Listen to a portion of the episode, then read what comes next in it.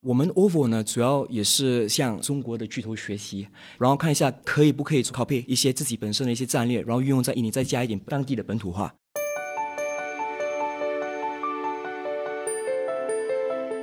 中方工作跟印方工作的速度很不一样嘛。我跟中国的同事一起进行交流的时候都是九九六，特别我在印尼，我自己本身是九九六，但是我跟我自己本身的团队呢，能够九九五，但是这不是说懒散，不是不懒散，只不过是自己对于生活的一种要求呢，还是有一定的想法。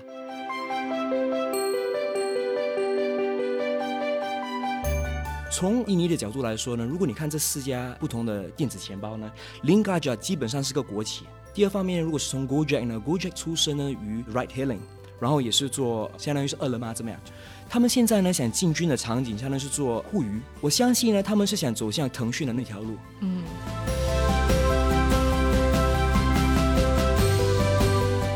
我们自己本身呢是怎么样去把自己的业务呢分配出来呢？第一点呢，我们一个非常强大的一个应用场景就是做 e-commerce 这一块，因为我们跟 Tokopedia 走得非常近。如果你下 Tokopedia 的 App 当中呢，OVO 的电子钱包已经在里面了。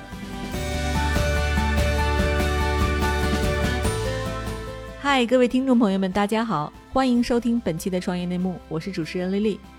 这是一档由 GGV 纪元资本发起的访谈节目。旨在为中国的听众提供更具专业视角的创业话题沙龙。我们深信，听故事是人类的古老本能，也将在每一期节目中尽可能的帮助嘉宾讲出他们最精彩的故事，讲出他们的创业内幕。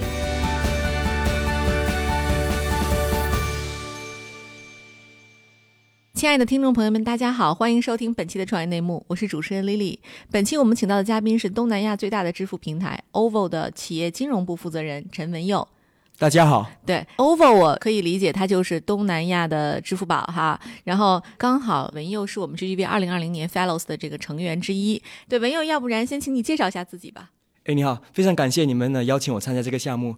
老实说呢，我普通话不是说的太好，对吧？所以我会用我尽我所能去描述一下我自己本身个人的一些阅历。嗯，对，我先补充一个背景啊，啊，文佑是我认识的新加坡人里说汉语说的最好的。哦，非常感谢，非常感谢，我就 希望我担当得起啊。对，因为你其实是第几代移民啊？我已经是第三代了。我奶奶呢是原先是来自于海南岛，对，然后呢就漂洋过海呢来到新加坡之后呢，我父母都是生在新加坡，但是我们呃父母呢基本上是华校教育嘛，所以我自己本身在家呢除了用海南话之外，也是用普通话进行交流。对，那你太厉害了，你会普通话、英文，还会印尼语，对不对？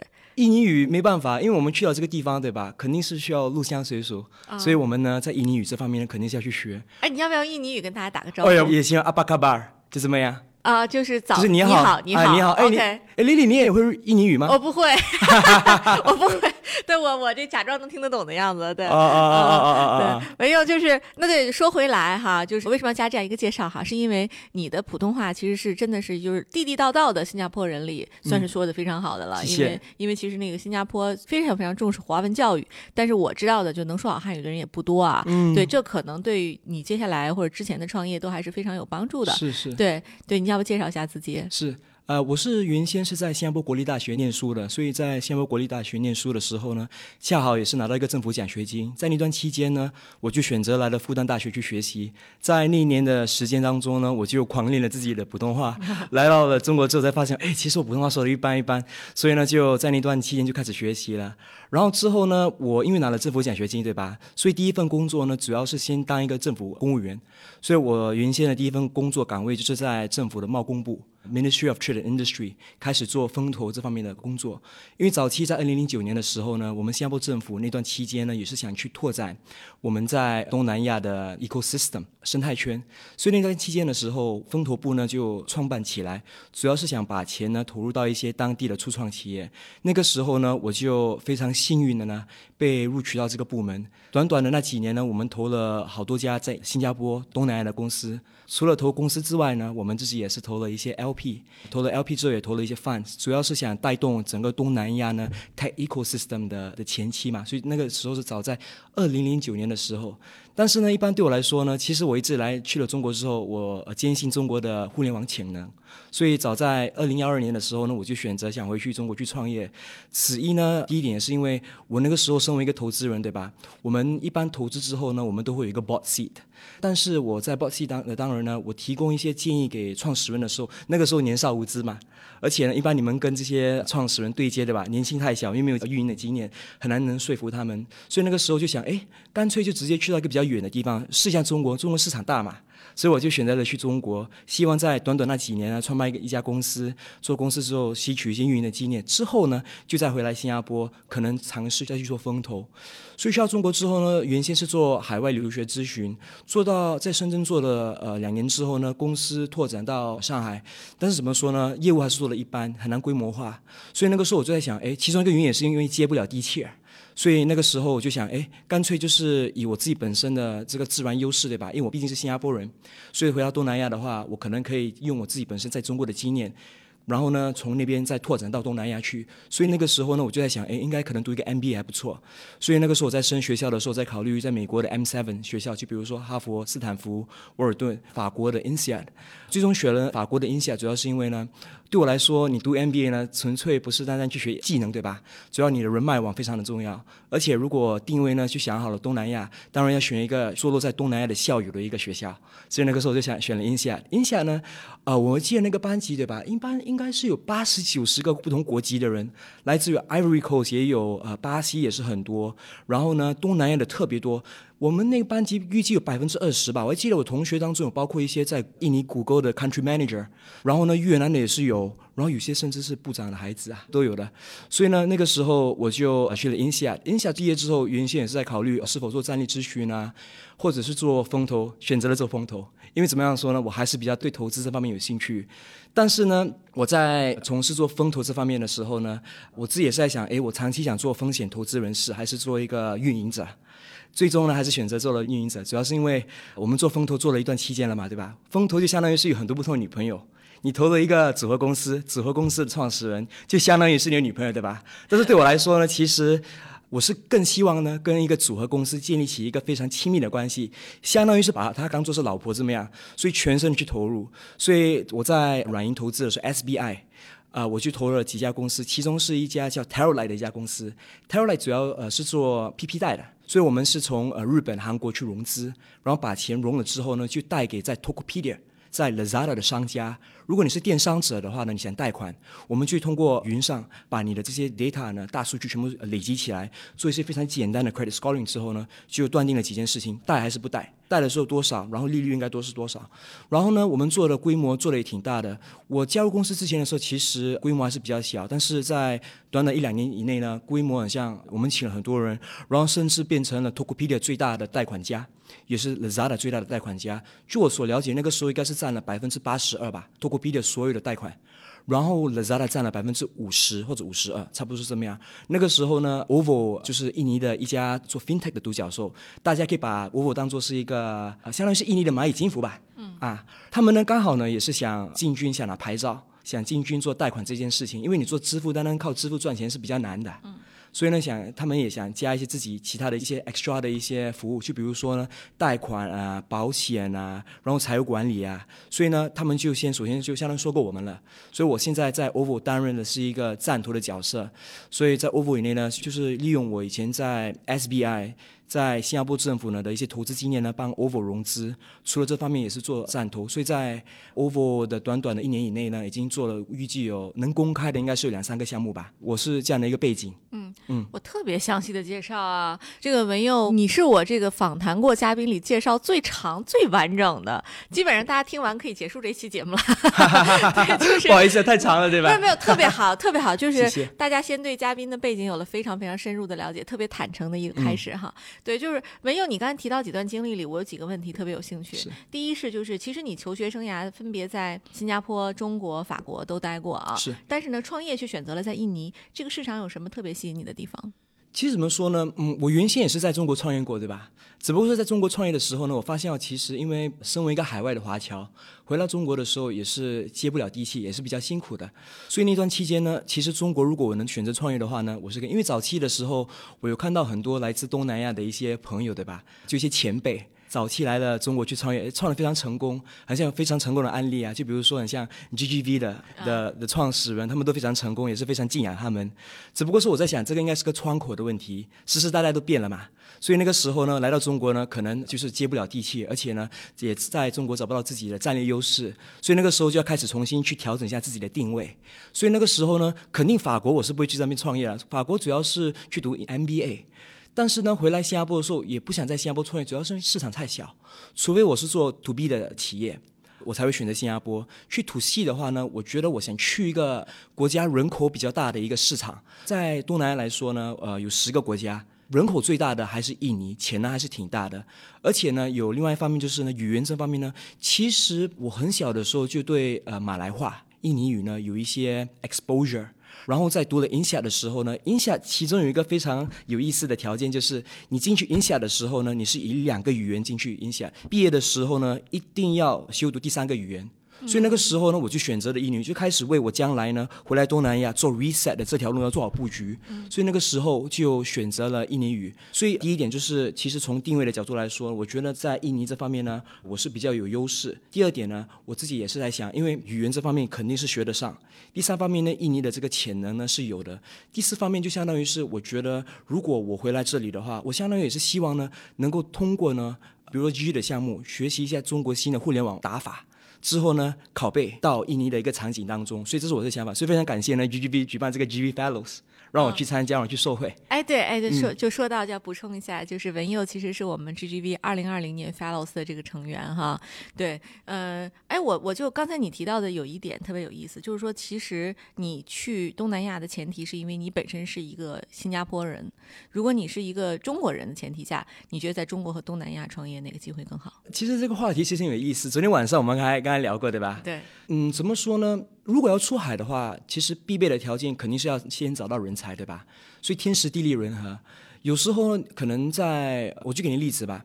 呃，如果是我的话呢，以我自己本身个人的背景来说，我肯定会选择回来东南亚。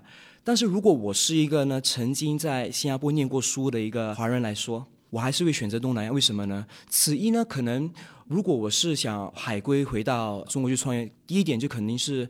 不晓得接得了地气吗？特别是那些本科，然后研究生都在海外学习的。如果是本科在清华、北大学习，我觉得还是有机会接得了地气。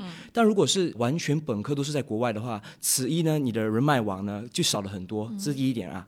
然后第二点就是呢，其实如果我在海外学习的话呢，我刚好在东南亚这方面认识一个非常几个非常要好的志同道道合的朋友的话。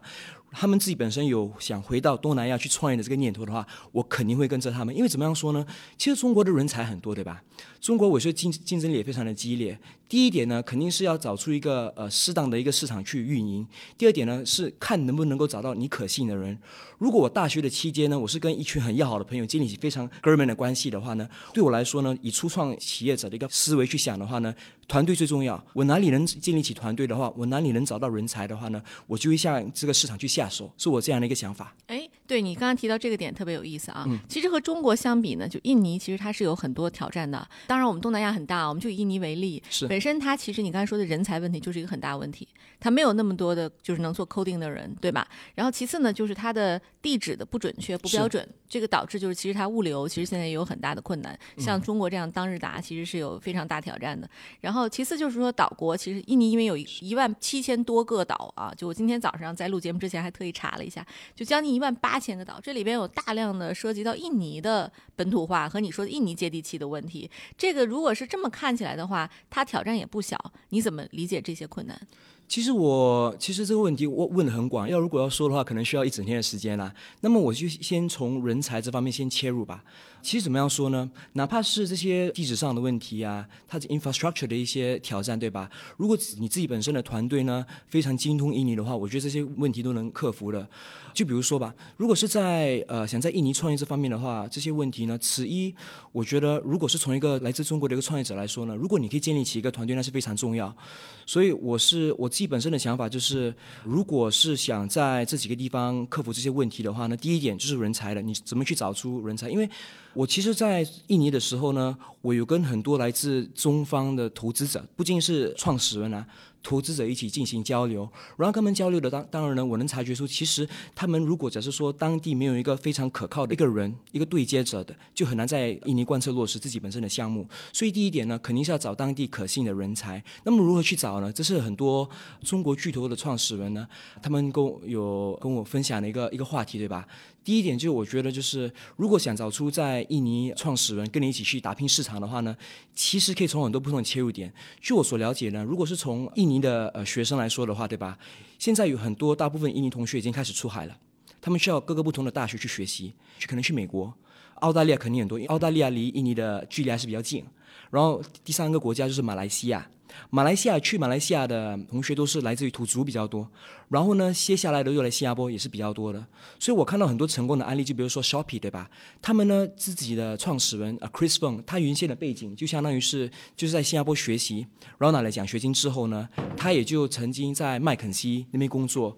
遍布了很不同国家，法兰克福啊、柏林，据我所了解。然后接下来他的创始团队吧，有包括一些来自于就在新加坡读书的一些印尼华侨，就比如说你说 Christine、Daniel，他们都是原先在 SMU 或者在 NTU 学习之后呢，呃，有些甚至还能说普通话，然后也非常精通中国的文化。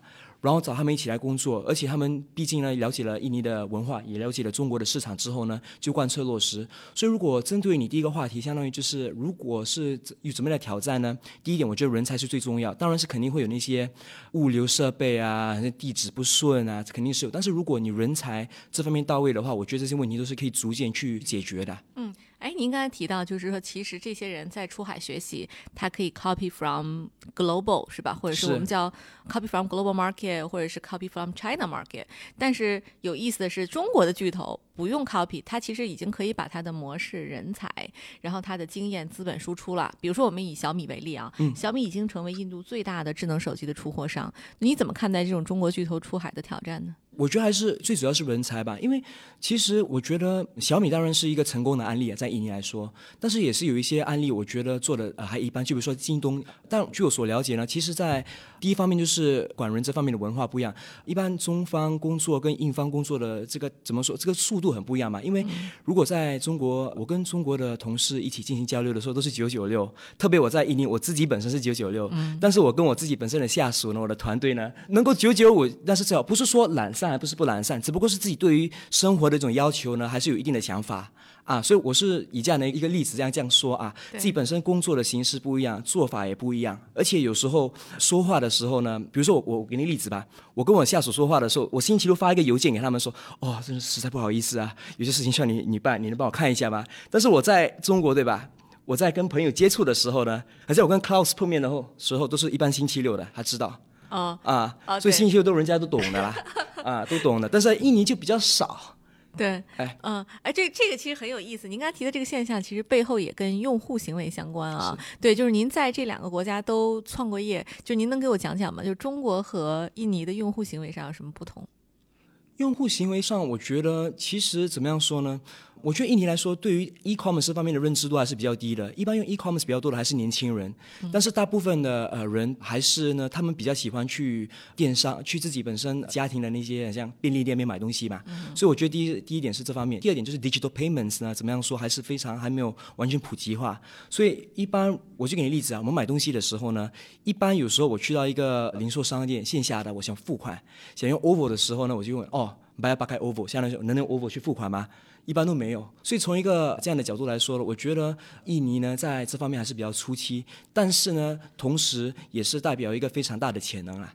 嗯，就是您刚才提的这个这个现象，其实很有意思。其实我本身也去过印尼几次哈，然后呢，我在餐厅门口的时候会同时看到 GoPay、OVO，还有叫 Linkaja 是啊啊，然后还有 Dana，就这几家同时在晒那个折扣啊，就当时还是很疯狂，让我感觉到特别像中国当年的那个支付宝和那个 WeChat 在争夺这个用户的时候是一样。而且更有意思的是，其实这四家每家背后都有巨头的身影。对，我就想知道，就是您现在在 OVO 工作嘛，就是。OVO 杀出重围，成为印尼使用最广的电子钱包，它原因是什么呢？我觉得主要是应用场景嘛，因为其实怎么样说呢？我们 OVO 呢，主要也是向在中国的巨头学习，就比如说蚂蚁金服，所以我们所有所做的一切呢，就是看哦，蚂蚁金服早期在中国是怎么样去落地，怎么去落实，然后看一下可以不可以从他们的 playbook copy 一些自己本身的一些战略，然后运用在印尼，再加一点当地的本土化。所以呢，我们自己呢，原先就想了，就是 OK，如果我们想出类拔萃的话，如何呢？第一点是建立起呃场景。从呃印尼的角度来说呢，如果你看这四家不同的电子钱包呢，Lingaja 基本上是个国企啊，他们是由很多不同的国企呢连接在一起做一个钱包。第二方面，如果是从 Gojek 呢，Gojek 出身呢于就是 Ride Hailing，然后也是做相当于是饿了么怎么样，就是呃 Go Food。他们现在呢想进军的场景相当于是做互娱，他们基本上据我所了解呢，可能是在年头的时候，他们刚刚设立了一个新的一个部门叫 Go Entertainment。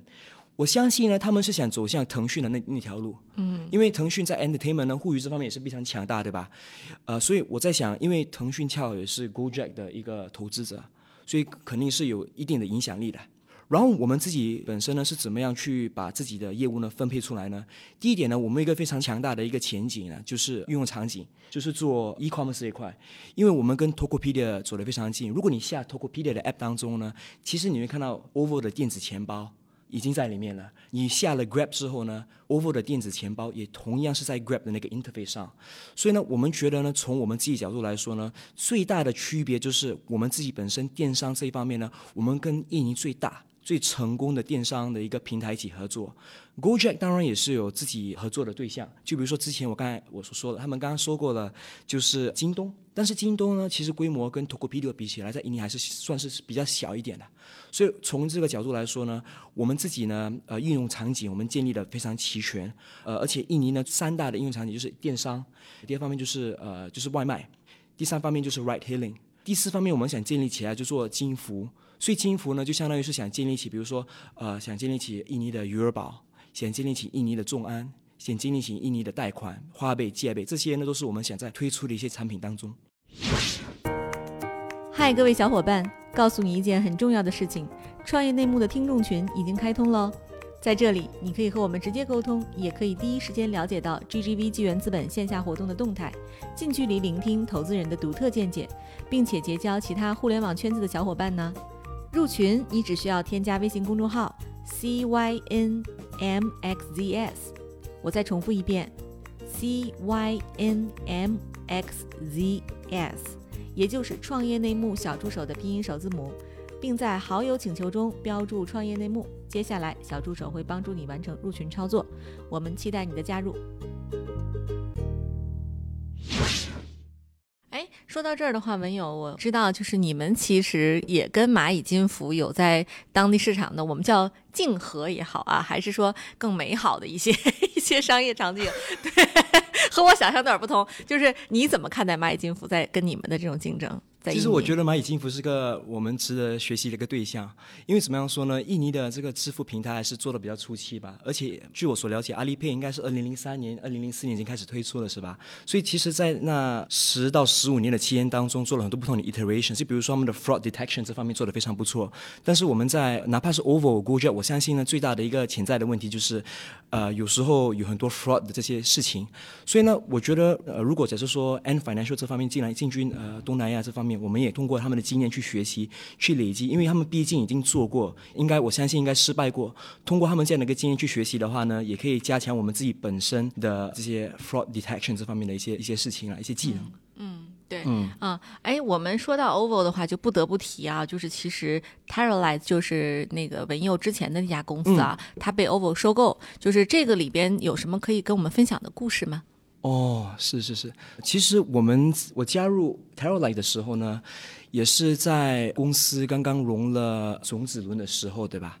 所以那个期间呢，其实我是怎么样认识到 Brown，主要是因为我负责帮他们融他们的 A 轮，因为他们在融种子轮的时候呢，我恰好是从 SBI 从投方变被投方加入他们公司。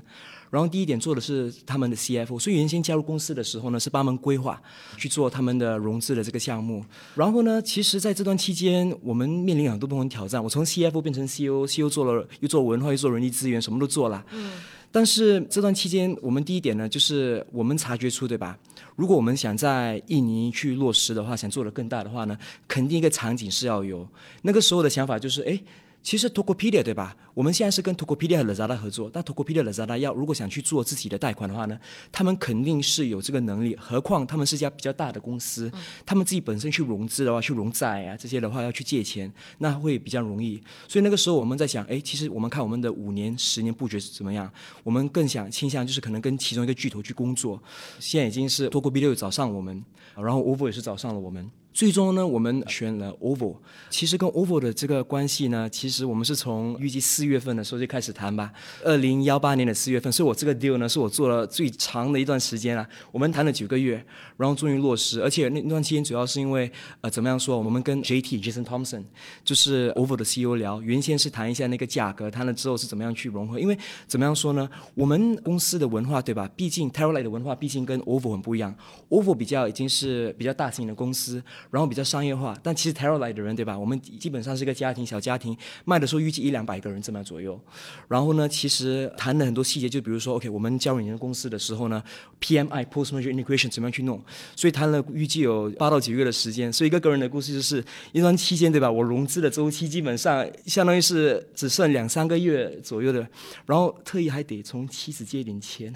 相当于是 tide over 这么 crisis，不仅是我之外，所以那段期间我们从自己本身的家人去借钱啊，就是希望可以过这一关。因为那个时候如果 OVO 最终不拍板不投的话，我们就真的是，所以这是其中一一方面。然后第二方面就是因为我们在融资的这当儿呢，刚好也是我当兵的时候。嗯。我那个时候我我记得哇，十一月份我们在澳大利亚，我们在军训，然后我白天的时候就是去做自己本身需要做的事情，然后晚上的时候要去看 TS，去看 TS，然后看了之后看不同的条例，然后晚上的时候就跟我自己本身印尼的团队时差还是有。他们就在印尼，就跟 OVO 的人谈，但是最终呢，幸亏到了十二月份之后呢，我们就成功落实了这个项目。但是从从中的故事，对吧？就是挺有意思的，回想起来还是挺搞笑的。对，很心酸，但是感能感觉到就是那种浓浓的成就感。是是是是是，的确是有，的确是有。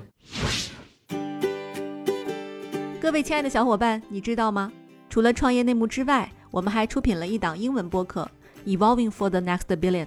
由 GGV 纪元资本的管理合伙人童世豪和市场经理 Rita 杨主持。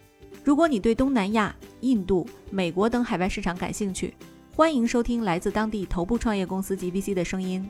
收听及订阅，您可以在我们节目顶端找到 GGV 的小馆，点击进入就能看到我们出品的这档节目了。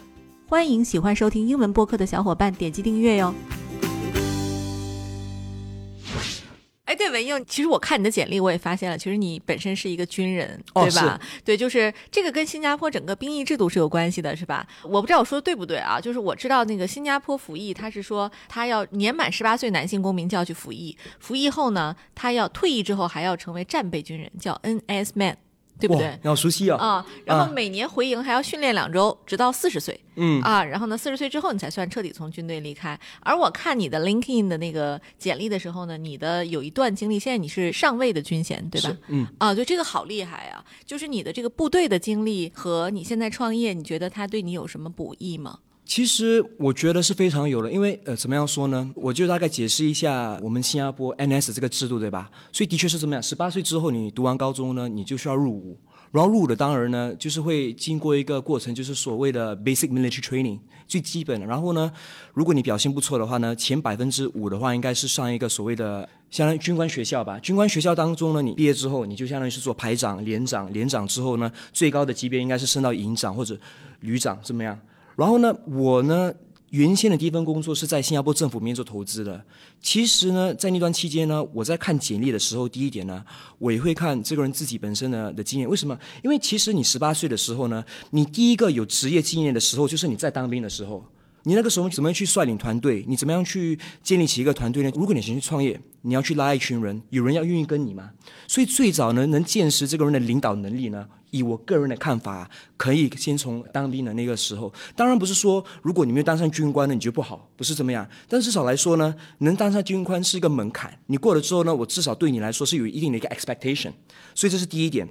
第二点呢，就是我觉得当兵的那段期间可以让你接地气。怎么样说呢？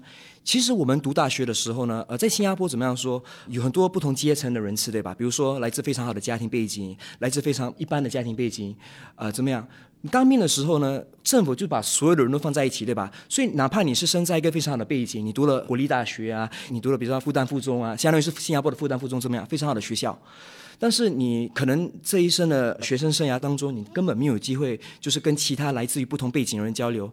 所以呢，我觉得那个时候呢，一般政府把所有的人连接在一起的时候呢，那段期间你可以认识到不同的呃阶层，这一点就相当于是有利于你去到不同的国家。怎么样说？